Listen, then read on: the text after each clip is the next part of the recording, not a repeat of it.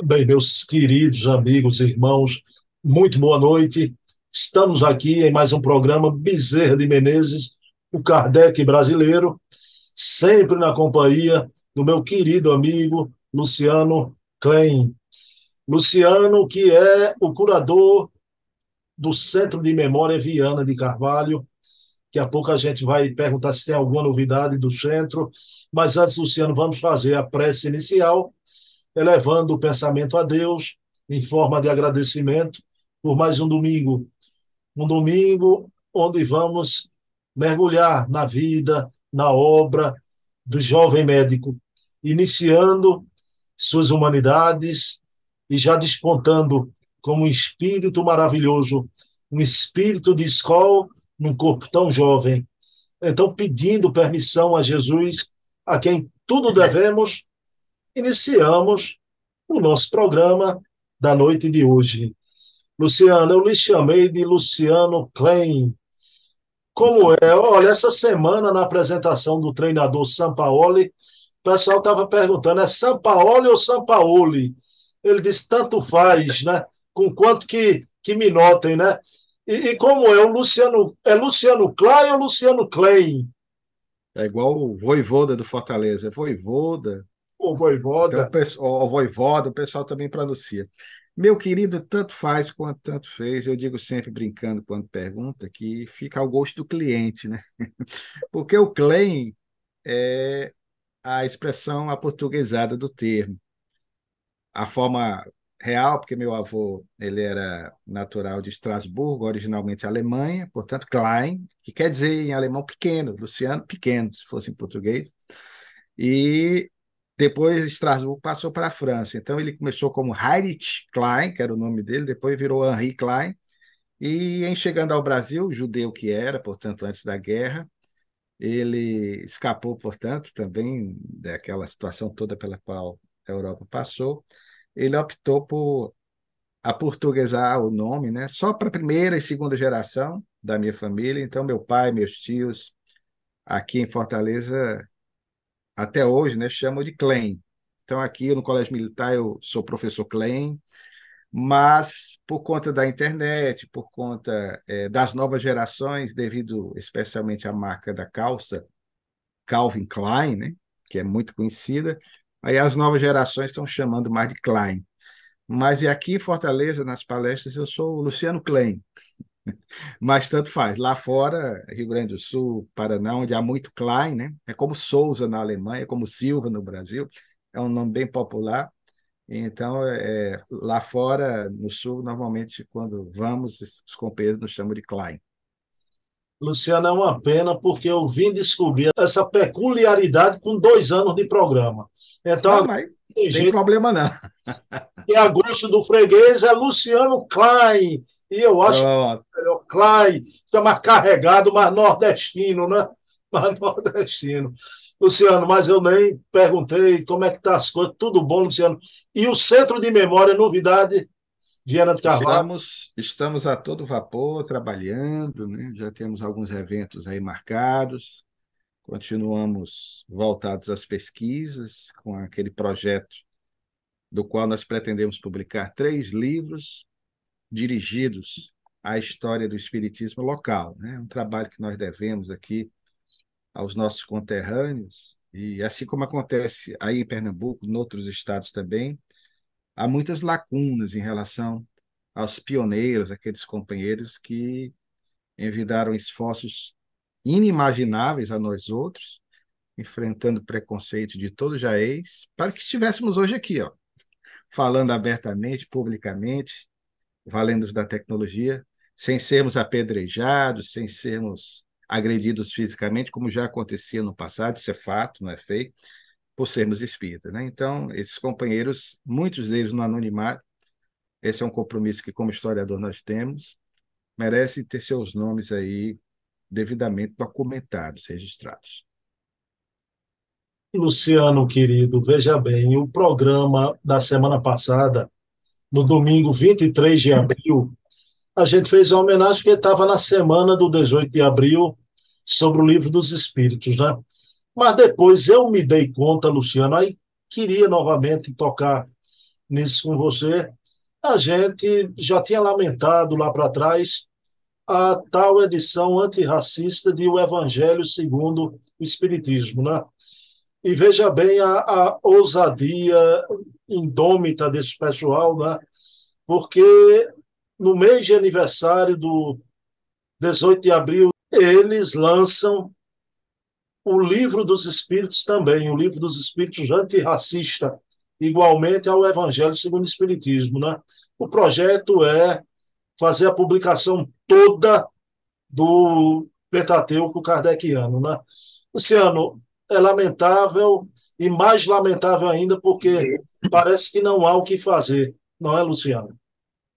Não, meu filho, infelizmente, né? Novos tempos, graças a Deus, nós temos a liberdade de dar a nossa opinião, livre-arbítrio, falando espiriticamente, é sagrado, são os caminhos que nós fazemos, embora também temos a consciência de que vamos responder por aquilo que fizemos, de certo ou de errado, o que deixamos de fazer.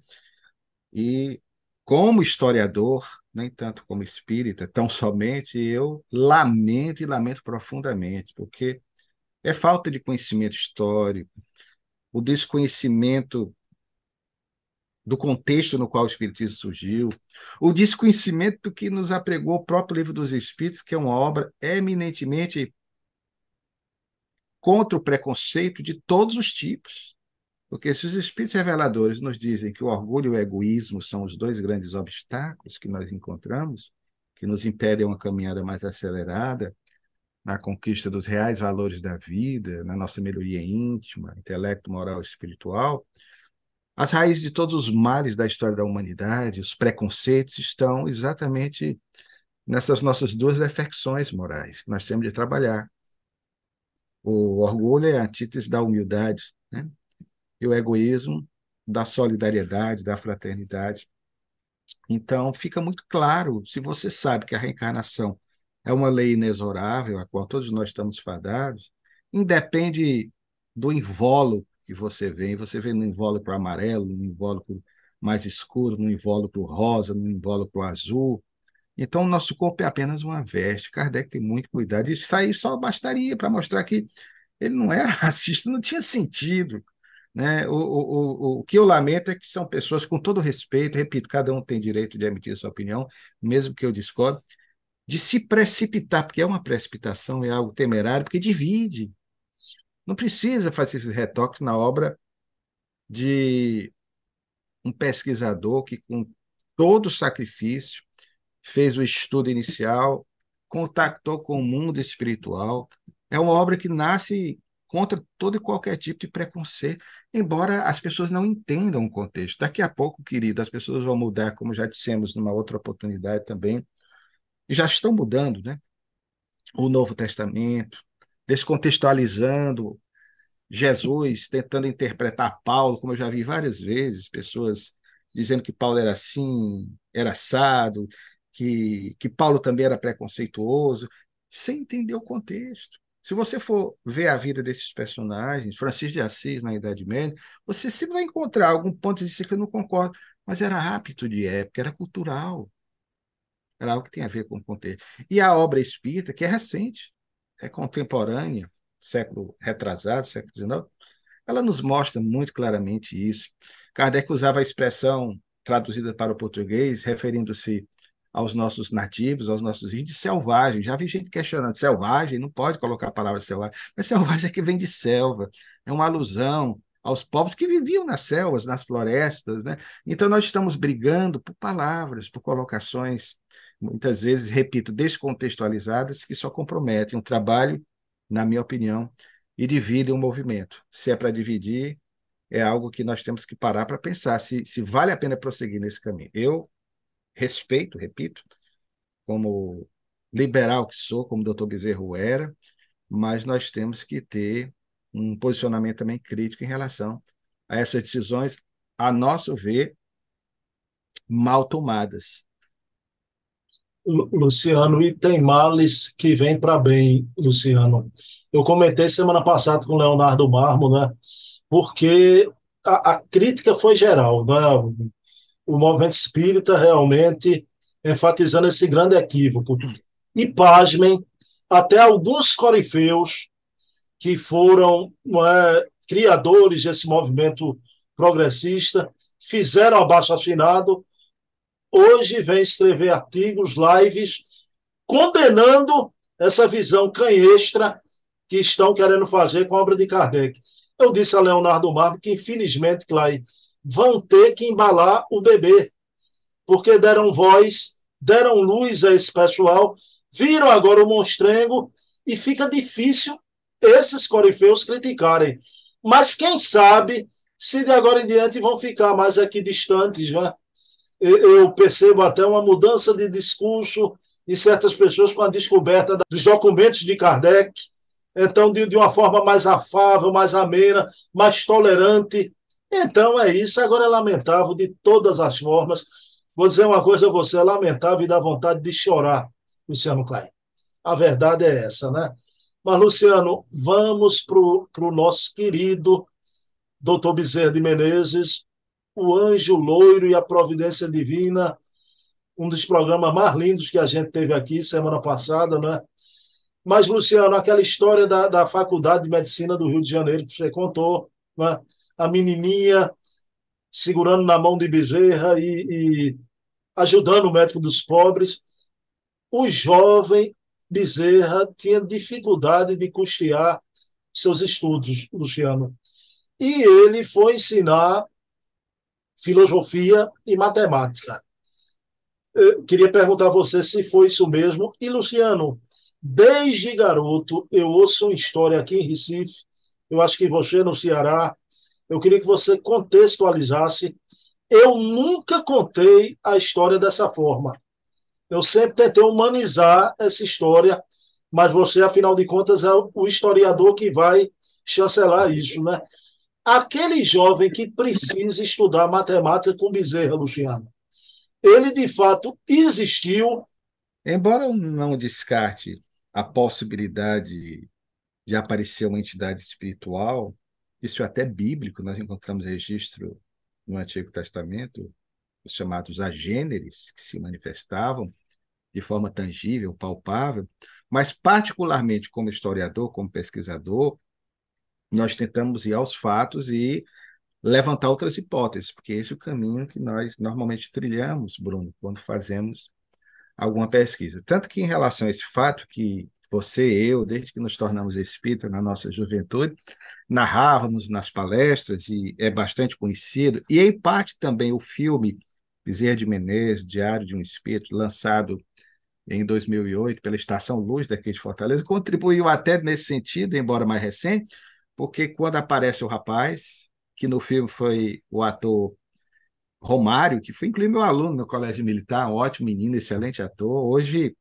é, capitão do Corpo de Bombeiros do nosso estado, quando o ator conversa, se oferece é, para pagar antecipadamente as aulas, ele sai o filme e mostra o rapaz aparecendo. Isso também contribui né, para que essa tese ela seja aí, de certa forma, afirmada. Mas, sinceramente, nós cremos que foi um fato real. Inclusive, nós descobrimos a fonte primária dessa história, porque ela é contada, mas nos livros normalmente não registram. E a fonte é o Jornal do Brasil. Salvo engano, agora a memória me falha, mas é do dia 14 de abril de 1900, onde a história do estudante misterioso de matemáticas e filosofia, não só de matemáticas, ele aparece e marca as aulas, antecipa-se em pagar e não voltou. Mas ali não vem dizendo que é uma entidade espiritual. Que é a providência divina, sim, certamente. Talvez aquele jovem tenha tido alguma dificuldade, não voltou. E para ele, talvez, por ser uma pessoa bem aquinhoada, aquele dinheiro certamente não lhe fizesse tanta falta assim, como fazia na ocasião, por conta das privações é, de natureza material, porque passava o nosso biografado, Bezerra de Menezes, aí sim faria. Né? Então, particularmente cremos, querido, que foi algum estudante mesmo com dificuldades que marcou as aulas, como acontece com muitos de nós, se tem condições, para ele talvez aquilo não valesse nada, e não precisou retomar aquele dinheiro que serviu, como serviu para o nosso doutor Bezerra de Menezes. Luciano, que, que coisa formidável, né? como você colocou aí, né? que lá no, no, no Novo Testamento, né? Então, você, antigo também. Você vê Pedro, que abre a cela de Pedro, aquela entidade espiritual. Você diz, Apóstolos. É possível, é possível. Mas o que eu adorei, Luciano, você dizer que a providência divina se manifesta num caso como no outro também. Ali a providência divina naquele jovem que não era espírito, não é? Mas, Luciano, vamos lá. Outra coisa que me impressionou muito, que eu não sabia, não é? Daí a importância que eu não vou cansar de mostrar cada programa, não é? Bezerra de Menezes, O Homem, Seu Tempo, Sua Missão. Ah, essa biografia que é a maior biografia já escrita sobre o Dr. Bezerra de Menezes, né?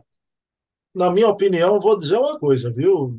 Para mim é uma obra quase insuperável com relação a Bezerra de Menezes, né? Mas, Luciano, o doutor Bezerra era retraído, era tímido. Né? Luciano, e por conta disso, os seus colegas de, de faculdade né, começaram a achar Bezerra orgulhoso e veio uma tempestade de grosseria. A gente hoje usaria a expressão bullying.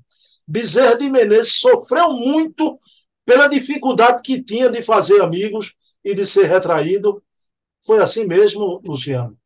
Foi assim mesmo, querido. De fato, é, porque nós não temos muita ideia de como era o estudante de medicina, mas pelo que ele próprio descreve, é uma revelação autobiográfica numa obra chamada Casa Mal Assombrada. Eu repito sempre o mal, advérbio, porque era o texto original.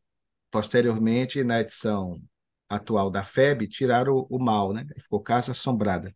Uma obra, inclusive, em que ele se apresenta como um médico, aí ele tira do foco dele e transfere aí para Recife, né, como um médico recifense, pernambucano, e que vai narrar toda a trajetória desse médico, que é ele próprio. Então, ele empresta suas qualidades é, psicológicas, comportamentais, intelectuais ao médico, é, ao doutor, o nome agora me falha, rapaz, a memória, olha que com tanta coisa na cabeça é o doutor Leopoldo. Doutor Leopoldo é o médico, né? E ele vai, portanto, descrever como é que ele chegou na faculdade de medicina. Tudo bate, inclusive a chegada no Rio, porque ele diz que é dia 23 de fevereiro de 1851, o alojamento na rua Mata Cavalos, na República, numa casinha alugada. E aí vai falar como é que era, ou como é que foi o primeiro período dele, no primeiro semestre da época, no curso médico. E ele era realmente uma pessoa muito retraída, muito introspectiva, muito na dele, Ademais, também, querido, porque tinha vindo do norte do Brasil, ou nordeste, como hoje nós chamamos, e ninguém sabe como é que, de repente, lá era um nordestino tratado. A gente sabe que há uma certa retração, a, pessoa se torna um tanto introvertida, e por isso, por conta desse comportamento introvertido, muitas vezes ele foi mal compreendido. O interessante é que ainda hoje, eu me lembro, porque tivemos a oportunidade de cursar é, duas, três faculdades e na ocasião sempre sempre fui muito tímido também. Eu me preocupava com a, aqueles primeiros dias, né, em que havia esse tipo de bullying que ainda hoje, infelizmente, que às vezes até extravasava para ações violentas, ações que de certa forma é, machucavam as pessoas. Na minha época tinha a história do raspar a cabeça, né? A pessoa, eu ficava apavorado até que não queria ir quando nós passamos é, por primeira vez para a geologia, que foi o nosso primeiro curso universitário, eu me lembro muito bem que eu disse para meu pai, pai, não quero ir não, porque tinha essa história de raspar a cabeça, e eu ia com uma preocupação muito grande, cheguei a ver lá nas salas, alunos entrando, afastando os colegas, melando o rosto, cortando o cabelo, e aquilo ali me causava um, um mal-estar muito grande. Imagine naquela época, imagine ele isolado na corte imperial, no Rio de Janeiro, longe da família, longe dos seus, sozinho, né? Então ele deveria ficar lá com os botões dele, fazendo essas reflexões. Se acontecer alguma coisa, né? Então era naturalmente, eu não sou psicólogo, mas uma, uma maneira dele se defender nessa postura um tanto introvertida, tímida, porque o doutor Bezerra de Menezes, pela descrição, era extremamente tímido. Então, de fato, querido, foi assim realmente que aconteceu. Luciano, mas eh, essa impressão inicial, né? o doutor Bezerra vai granjear o respeito dos amigos, dos colegas de faculdade, porque ele vai ser, Luciano, o primeiro lugar em tudo. E essa fama do, do melhor estudante da faculdade aí realmente muda por completo o panorama. Isso é muito bonito, né? A força moral de Bezerra. É lindo, meu irmão. E vejam bem, o historiador foi atrás disso, né? Porque eu pensei muitas vezes que essas narrativas, ah, o doutor Bezerra foi o primeiro, não tinha registro histórico, né? Mas tinha, inclusive a primeira biografia sobre a qual nós já nos detivemos lá atrás nos nossos primeiros programas, aquela do, Leva, do, do, do Presalindo Lery Santos, que nós destacamos e por ser um perfil biográfico nós inserimos na sua integralidade à guisa de introdução no nosso trabalho, o Presalindo, que escreveu essa biografia colhendo dados do próprio biografado, então foi o doutor Bezerra que passou para ele, disse que o doutor Bezerra de Menezes terminou o curso médico recebendo óptima cum laude, que era uma condecoração raríssima. Somente, querido, um gênio seria capaz de receber é, essa menção honrosa que era pelo fato dele ter, durante os anos de estudos na Faculdade de Medicina, ter logrado alcançar nota máxima em praticamente todas as disciplinas. Então, a dedicação dele, que nem todos os alunos eram bons, não, ele ajudava muito aluno, muito aluno, orientando, dando aulas particulares até para colegas. Nós encontramos isso.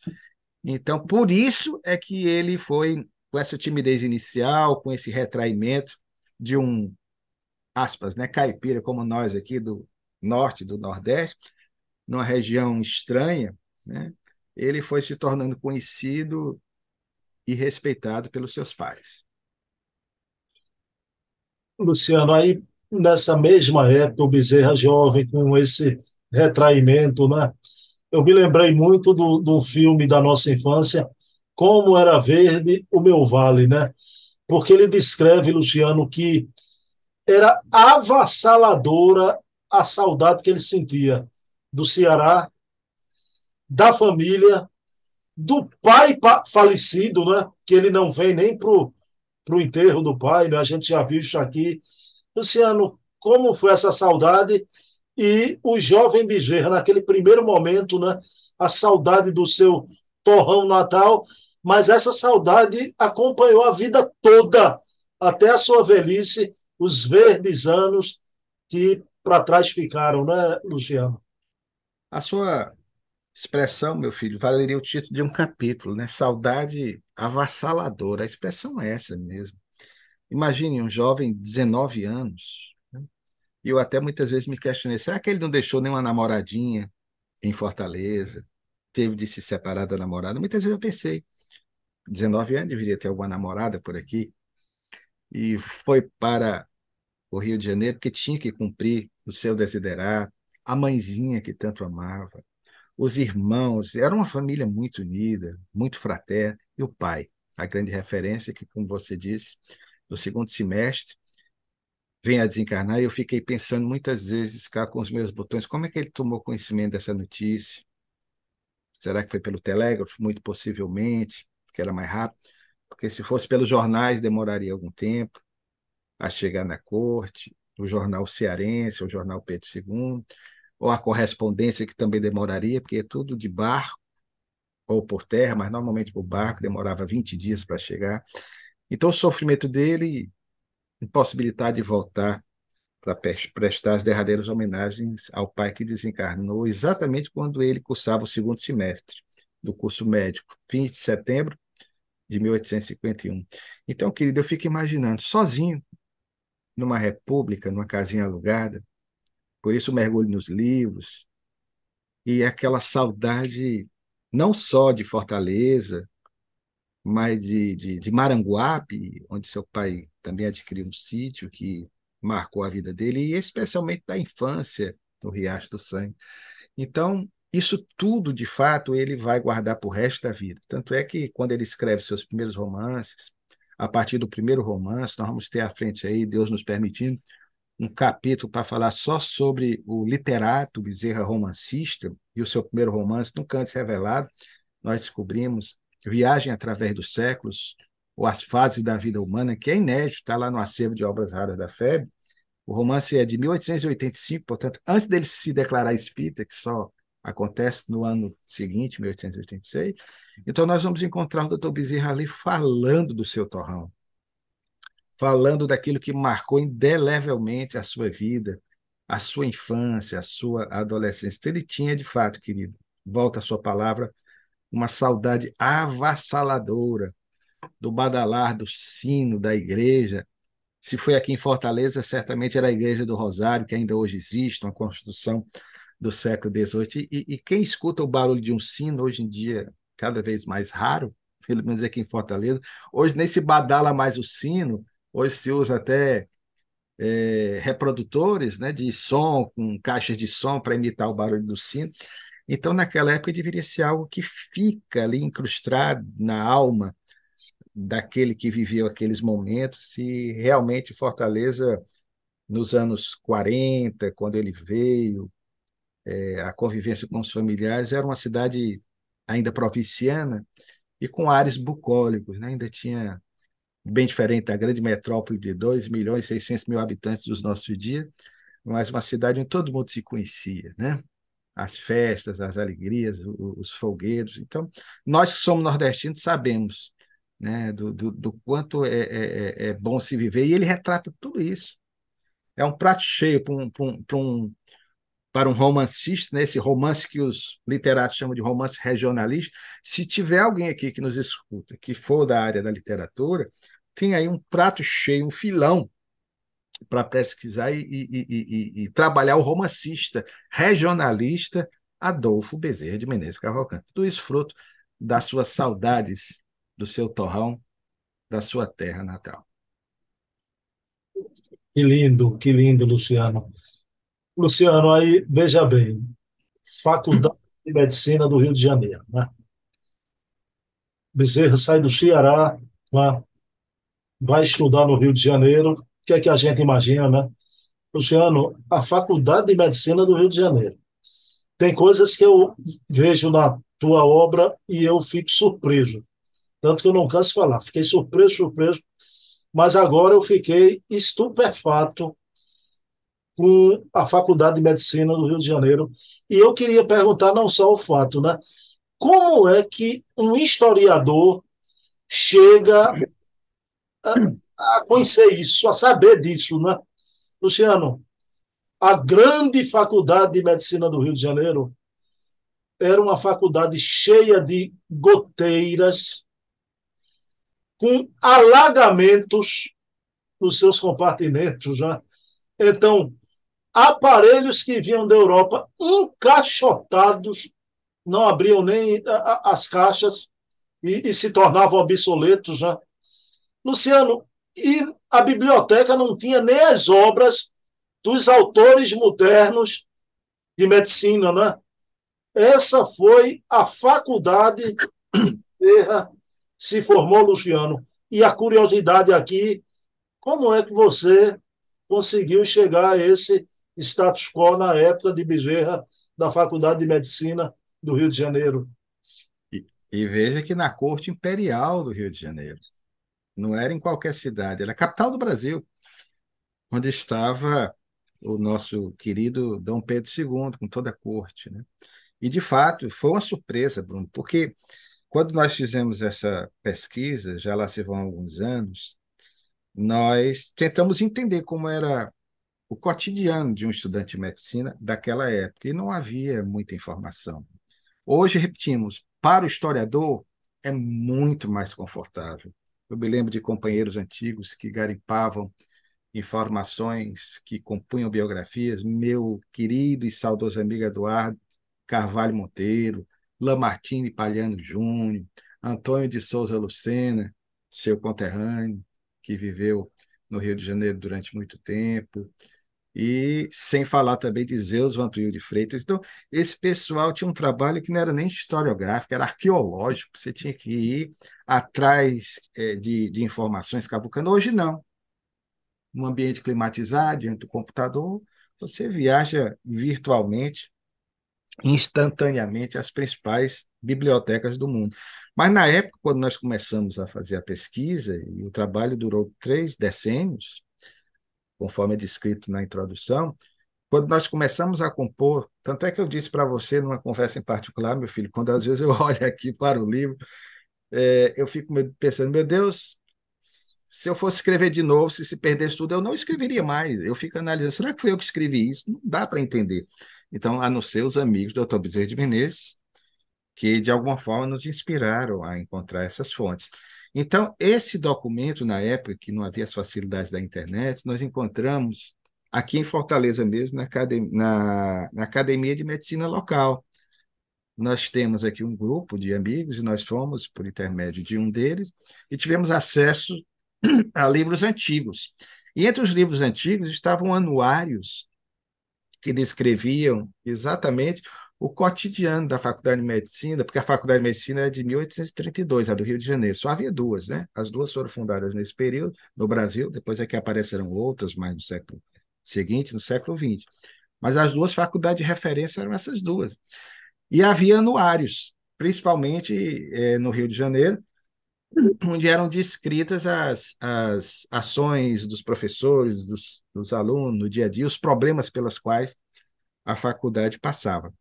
E aí foi quando nós encontramos de 1851 e fomos lendo esses anuários até o ano de 1856, quando ele concluiu o curso médio. E aí, qual não foi a nossa surpresa, Bruno? Que isso aí que você descreve, nós colocamos no livro, a faculdade não, é essa, não era essas mil maravilhas que nós acreditávamos, ah, na corte imperial, no Rio de Janeiro. Então, os alunos experimentavam muitas dificuldades, sob certos aspectos até piores do que as que nós encontramos em universidades públicas dos nossos dias. Então, de fato, havia goteira, o prédio mudou de local uma, duas vezes. Os estudantes, há até um caso de uma perseguição policial é, de um enfermeiro que cometeu um desatino, e os policiais entraram na aula do professor Freire Alemão, no primeiro ano do curso médico, ele descreve isso. Né? E a aula com o professor Freire Alemão, e nós encontramos um registro que a polícia entrou, deu uma chamada nos alunos, porque alguns alunos se posicionaram a favor desse enfermeiro. Então você veja como é que era a situação. Né? E realmente, quando chovia, goteira, essas caixas que você faz menção, que nós escrevemos, quer dizer, instrumentos trazidos da Europa, ali encaixotados, sem o devido aproveitamento dos mesmos, muito possivelmente porque não tinha local, não tinha espaço. Né? E somente com o tempo é que o curso médico foi, evidentemente, chegando ao patamar merecido que ele chegaria nos anos seguintes e com a contribuição do próprio Bezerra de Menezes, que mais tarde, como membro, já em 1857. Por isso que eu sou admirador dele, Bruno, porque não é para qualquer pessoa. Se você tiver a oportunidade de estudar o que foi a Academia Imperial de Medicina, que ainda hoje existe, com o nome de Academia Nacional de Medicina, você veja que para ter um assento num daqueles bancos, somente uma pessoa que fosse genial. Aí volta a questão do Optima com laude. Ele terminou em 1856. Em 1857, ele já é guindado, já é convidado, nem buscou. Ele foi convidado a assumir a Academia Imperial de Medicina. Isso é incomum na idade dele. E brilhou na academia. Então, dentro da academia, ele pelejou também o quanto pôde para minorar esses problemas, para tentar resolver algumas dessas questões que incomodavam tanto os professores, agora seus pares, seus colegas médicos, né, como os alunos. Então, realmente, eh, não foi fácil concluir o curso médico, além das dificuldades inerentes que ele encontrou de natureza material, pessoal, conforme você anteriormente mencionou na primeira pergunta, a questão dos estudantes de matemática, do estudante de matemática que, que apareceu e desapareceu, misteriosamente, mas entendemos que foi naturalmente, até chegar à conclusão aí de que ele já nesse período agora estava pelejando para melhorar e depois até mais também como político as condições da faculdade de medicina, que foi grandemente importante na trajetória desse homem extraordinário. Luciano, e a biblioteca são os livros dos autores modernos, né? Mas é, é sabido que, à época, o curso de medicina né, tinha que se saber um pouco de latim. E Bezerra de Menezes, jovem, dominava o latim.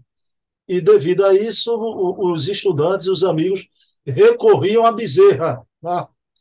Então, com relação ao latim que estavam nas obras da época de medicina. Mas uma coisa impressionante, esse domínio do latim, Luciano, não advém apenas dessa época, não, é? O Bezerra dominava o latim desde a infância, Luciano. Aí eu pergunto, isso é devido a quê? A reencarnações passadas, Luciano, né? Esse domínio de Bezerra com latim? Não tenho a menor sombra de dúvidas, querido. Eu deduzo isso, evidentemente, né? porque nós já comentamos noutra oportunidade, por conta do exílio familiar na Serra do Martins, quando ele, na adolescência, acompanhando a família, teve a oportunidade de, no Rio Grande do Norte, estudar nessa localidade aprazível, na Serra dos Martins, com um dos maiores latinistas, eu diria, do norte do Brasil, o professor Francisco Pereira Emiliano, ou Francisco Emiliano, cuja biografia nós rapidamente montamos para homenagear esse homem que desencarnou em 1859 e que foi grandemente importante na vida do pequeno Adolfo. E foi o Francisco Emiliano, esse professor notável, que marcou a vida de Bezerra, tanto que ele o homenageia em um de seus romances. Eu só fiquei sabendo do nome Francisco Emiliano, porque na primeira biografia a que fizemos menção do Presalino Lery Santos, ele fala dessa precocidade da criança, porque foi uma narrativa feita pelo próprio Adolfo, nessa biografia, a Presalim do seu amigo, em assimilar o latim. E aí ele diz que o professor, vendo com esse talento, já dele se valer para que ele fosse, pelas monitorias existentes na época, da educação oitocentista, o responsável, caso o professor faltasse, pelas aulas de latim aos seus pares, aos seus coleguinhas. Mas ali não é citado o nome do professor. Mas no romance Evangelho do Futuro, Dr. Bezerra de Menezes deixa escapar o nome do professor, para a felicidade do historiador. Nós fomos atrás, confirmamos que esse professor existiu, inclusive a data da desencarnação dele, de 1859. Teve até um filho homônimo, que foi um político destacado no Rio Grande do Norte. E então o professor foi o primeiro a enxergar isso. Né? Certamente percebeu que havia alguma coisa de estranho uma criança vinda do interior do Ceará que dominava a nossa língua pátria, a língua falada pelos antigos romanos. E isso nos remete a entender dessa forma, querido, porque não há como, né? a não ser uma experiência transata, e nós temos notícias por Chico Xavier, que ele é um dos personagens de um dos mais belos romances da lavra do nosso Emmanuel, que é o Ave Cristo. Ele está lá como um dos personagens, portanto, vivendo na Roma Antiga, falando fluentemente o latim, e deve ter vivido anteriormente também nessa civilização notável. Então, não tem como. E o latim era necessário ao curso médico. E veja a dificuldade, porque o interessante que ainda é algo que nos estarrece, porque aqui no Nordeste, no Norte, à época, no Ceará, os cursos que normalmente é, seguia era o curso da área do direito. E todo mundo ia para a sua terra, né? para o, o nosso Pernambuco, aí estudar em Olinda, na faculdade que existia, inclusive os três irmãos dele mais velhos. E no curso de Direito não se exigia o latim. Então não se valorizava muito o latim no curso regular, no correspondente hoje ao ensino médio. Né? Então ele teve de se superar, inclusive, para estudar, porque já o curso médico exigia. E não havia no Ceará. Então ele teve que se desdobrar estudando o latim. E aí foi que ele percebe a facilidade na assimilação dessa língua. Por que precisa? Porque, evidentemente, no estudo da zoologia, da botânica, ainda hoje, né, é, as espécies, as famílias dos animais, dos vegetais, usam expressões em latim, né? a nossa própria conceituação como ser vivo, classificado pela biologia, é Homo sapiens sapiens. Né? Então, nós temos as expressões em latim ainda hoje, que eu até lamento, como professor de história e filho de professor de língua portuguesa e de literatura, meu pai, que no dia 23 de abril, portanto, completa três anos o seu retorno ao mundo espiritual. É a homenagem que fazemos a esse que na Terra e continua sendo. Foi meu melhor amigo, é, minha inspiração, minha referência, né? meu modelo. Meu pai sempre ressaltava, portanto, a importância de você saber latim, porque o latim ajudaria sobremaneira, hoje, inclusive, no entendimento, no estudo da língua portuguesa. Sem querer desqualificar o inglês, que é importante, que é hoje a segunda língua estudada pelos nossos estudantes, mas estudar latim, como se estudava antigamente, na geração dele, nos anos 1950 até os anos 1960, seria fundamental para que nós, além de valorizássemos a língua mãe de todas as línguas neolatinas dos nossos dias, o romeno, o francês, o espanhol, o português e o italiano, que todas é a que mais se aproxima ao latim, a língua falada pelos romanos, seria algo realmente a se pensar e a valorizar. Bem, Luciano Play. O nosso programa vai dar uma interrupção, viu, pessoal, momentânea, porque o nosso querido Luciano Play, eu acho que ele vai para a guerra. E a gente vai ter que dar uma, uma pausa aqui no nosso programa, Luciano, Luciano, eu quero colocar essas fotos aqui. Né? Deixa eu mostrar as fotos primeiras antes de perguntar a você qualquer coisa, né? Vejam o nosso querido historiador aqui. Vocês estão vendo que Luciano foi convocado para a guerra. A gente vai ter que dar uma pausa no nosso programa, Luciano. Meu Deus do céu,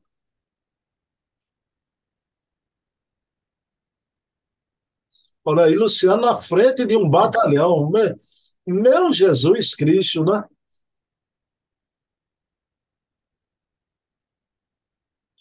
Luciano, me permita dizer com, com, com toda sinceridade da alma, né? Como fisicamente você, com o passar do tempo, está cada vez mais parecendo com o doutor Bezerra de Menezes. Luciano, não falando sério, é uma coisa emocionante até, não é? Daqui a pouco a gente vai saber direitinho quem é esse pessoal, né? Luciano Clay, você foi homenageado, eu quero que você detalhe que homenagem foi essa pelo Exército Brasileiro, né? E antes, que a gente sabe, sempre tem os idiotas de plantão, né? Então, que aventem qualquer coisa que Luciano, olha aí, pessoal, Luciano foi homenageado pelo grande exército brasileiro, como historiador, como professor também né, do Colégio Militar, mas como historiador, eu queria que Luciano ressaltasse isso. Luciano, que medalha foi essa? Que homenagem tão bela foi essa, Luciano? Foi uma homenagem que muito nos tocou o coração, porque nós servimos ao Exército como civil, instituição que eu respeito imensamente, há 30 anos, como professor de História do Colégio Militar de Fortaleza. E eu devo essa instituição, inclusive, as condições por ser um funcionário público federal, de poder ter tempo suficiente para fazer as minhas garimpagens, as minhas pesquisas sobre o Espiritismo. Se eu não tivesse esse trabalho que me desse oportunidade, de ter um tempo razoável e condições para poder pesquisar, a biografia do Dr. Bezerra de Menezes não teria vindo a lume, antes a de Viana de Carvalho. Então, eu tenho esse emprego que me dá estabilidade, mercê de um concurso que fizemos, e eu tenho um amor muito grande ao nosso Exército Brasileiro.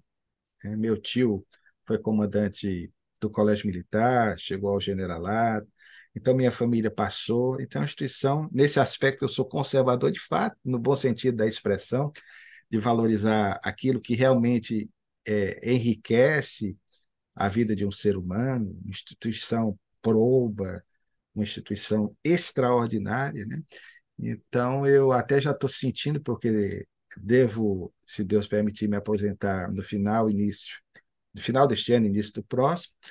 Então, eles nos prestaram essa homenagem com a honrosa medalha do Exército Brasileiro, né, que é uma medalha em é, reconhecimento né, do serviço que nós prestamos ao Exército, como professor durante 30 anos do Colégio Militar, e também como historiador, porque tivemos o ensejo de escrever dois livros sobre o Colégio Militar de Fortaleza, instituição que também amamos imensamente. Né? Então, tivemos a oportunidade de ver passar por nós várias gerações de hoje, pessoas que estão aí em evidência na nossa sociedade alencarina. Muitos desses militares aí já foram meus alunos no colégio militar e, e, e guardam sempre muito carinho e como amor é o alimento das almas, né? temos a oportunidade de reencontrar com esses companheiros. Então, é, é, é motivo, querido, de, de, de, de muita honra e de muita alegria. Então, grato aí pela, pela lembrança querida, viu? É, esses dois que apareceram ao meu lado, né, é o General Lima Verde, que é meu, esse senhor aí queridíssimo, simpático, foi, aliás, agradeço a ele, foi ele que bateu as fotografias, veja bem, né? Tem o nosso general. Ele é o presidente do nosso Instituto do Ceará, Histórico, é, Geográfico e Antropológico. General Lima Verde, é, eu tenho a oportunidade de, de, fazer parte da diretoria do Instituto, né? Do nosso Instituto do Ceará. E esse outro aí é o nosso Coronel Magalhães, meu comandante lá no Colégio Militar de Fortaleza, né? Então, em relação à aparência, aí fica por sua conta, né? Eu recomendo a você que nessa semana procure um oftalmologista, né? mas a semelhança é só na aparência. Viu? Não é na aparência, mas é impressionante, Luciano. É, é, é outro dia eu estava comentando com uma amiga minha, ela pensa a mesma coisa. Luciano, me diga uma coisa, das três medalhas aqui, a que você foi agraciado foi essa aqui, não é a primeira? É, essa primeira aqui é a mesma segunda, né? A, a primeira é, exatamente. A, a segunda é feminina, né? A segunda é feminina, é. E, e você recebe umas insígnias também para colocar, né? porque lá no Colégio Militar nós damos aula de, de jaleco, né? É padrão do colégio, e normalmente se pode colocar também é, outras medalhinhas menores que eles entregam no estojo, além do próprio diploma. Esse diploma aí que você está colocando, que é um diploma geral, que explica aí a, a razão né, dessa honraria eu pedi a Luciano por quê? Porque a medalha homenageia um historiador. Tá? O historiador, então, é uma honraria, feito você sabe, Divaldo recebia a, a honraria e dedicava a doutrina. Né? Você é um historiador, dedica a honraria ao seu ofício, mas você é um historiador espírita também, Luciano. Então é muito importante a gente ver isso. Semana passada eu comentei um atentado à teoria da beleza, né? Eu disse que o Luciano Clay era o Brad Pitt do, do Ceará. Né? Ele ficou caladinho, ele aceitou, viu, pessoal? Ele acreditou. Luciano, posso mostrar a você aqui um guapo rapaz? Posso mostrar? Vou mostrar o pessoal aqui um guapo rapaz, né? Descobri que esse sim, esse é o Brad Pitt cearense Luciano Clay, quem é este galã aqui, pelo amor de Deus, do seu lado? Ô, oh, meu filho, esse é o meu grande amigo também, um dos meus filhos. Eu tenho dois rapazes, né? Eu tenho o Davi, que é o mais novo, e esse aí é o Luciano Klein, ou Clay, neto, né? É, faz parte da dinastia, né? Que tem 26 anos, terminou direito agora. E melhor do que o pai, viu? Melhor do que o pai, só não melhor do que o avô, né? Que a genética aí, no caso, piorou comigo, melhorou com, com a descendência. É um menino de um coração extraordinário também. É meu, meu filho amado aí, meu, meu grande amigo, em quem eu deposito aí as esperanças no futuro. Ele e meu outro garoto também, que um dia eu vou lhe mandar também a, a fotografia dele, é o Davi, que é o menorzinho. Luciano, ele formou-se em Direito agora, não foi? Foi, recentemente, terminou o curso de Direito. Luciano, e não só um guapo rapaz, mas é, você vê o olho bom. O olho bom do pai Tá aí Lucianinho. Luciano, mas não venha me dizer, porque a emoção deve ter sido super. Muito grande. Uma cerimônia dessa e numa companhia dessa, um parceiro desse, né? Isso é um encanto da vida. Rapaz, você está fazendo eu me lembrar de um programa da minha infância, de um grande apresentador, que entrevistou até o Divaldo Franco nos anos 70, que era um gentleman e eram extremamente polidos, educados. Eu me refiro ao saudoso J. Silvestre. Então, ele tinha um programa que ele convidava as pessoas e dizia: essa é a história da sua vida. Aí na raiva, eu estou me sentindo aqui como se estivesse no programa do J. Silvestre, Silvestre Pernambucano. Tem momentos que valem uma vida, né? Isso é o reconhecimento ao seu esforço, às vésperas da aposentadoria, né? Então, agora não vá botar o pijama, ficar de pijama vendo futebol na ESPN, não, viu, meu irmão? Vá pesquisar. É, eu assisto muito ESPN, e gosto de futebol, mas espírito não usa pijama, né? Se for espírito também, tem muito é trabalho. Luciano, querido, que, que momento lindo, e é com esse momento lindo, aliás, temos tido momentos emocionantes, né? Nos três muito, programas, a homenagem a Eduardo, né, de Castro Bezerra Neto, a menininha, o Anjo Louro de Bezerra, e hoje a história toda do jovem Bezerra, e finalizando com esse fecho aqui, não é? Essa homenagem, a gente falou de família e de tudo. Meu amigo, a, a gente tem que, como você, aprendi com o Luciano Klein, né? O movimento está tão árido, tão pesado, não é? tão obnubilado, que a gente tem que trazer momentos assim, Luciano, para a importância da família, dos amigos, da profissão. Não é? A vida, Luciano, ela passa muito rápida, Luciano. Então, temos que valorizar os momentos belos, que são poucos. Né? A vida é dura. Bem o sei, dizia alguém, né? Dizia alguém. Meu querido, a prece final é com o homenageado da noite, Luciano Clay Filho, né? Esse homem que vai para a guerra, mas semana que vem ele volta aqui. Ele vai para a guerra, que é o bom combate de todos os dias, já. Como dizia o apóstolo Paulo, né? Meu irmão, você faz a prece. Oh, meu filho, muito grato, meu bom irmão, pelo carinho, por esse afago, por essa ternura de sua parte, consideração em destacar esses aspectos que todos nós gostamos, né? embora talvez adotemos uma postura de um maior retraimento, mas o reconhecimento que vem do seu coração amorável, né? É, para nós um incentivo a prosseguir a nossa jornada. Então, muito grato, meu irmão, pelo carinho. Por isso que eu digo sempre, com toda sinceridade de público, é, amo você. Você é um irmão muito caro ao nosso coração, que eu tive a oportunidade de reencontrar na presente jornada.